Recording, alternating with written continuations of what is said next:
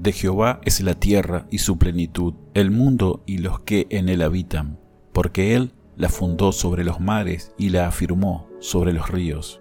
¿Quién subirá al monte de Jehová y quién estará en su lugar santo? El limpio de manos y puro de corazón, el que no ha elevado su alma a cosas vanas, ni jurado con engaño, él recibirá bendición de Jehová y justicia del Dios de salvación. Tal es la generación de los que le buscan, de los que buscan tu rostro, oh Dios de Jacob. Alzad, oh puertas, vuestras cabezas, y alzad vosotros puertas eternas, y entrará el Rey de Gloria. ¿Quién es este Rey de Gloria?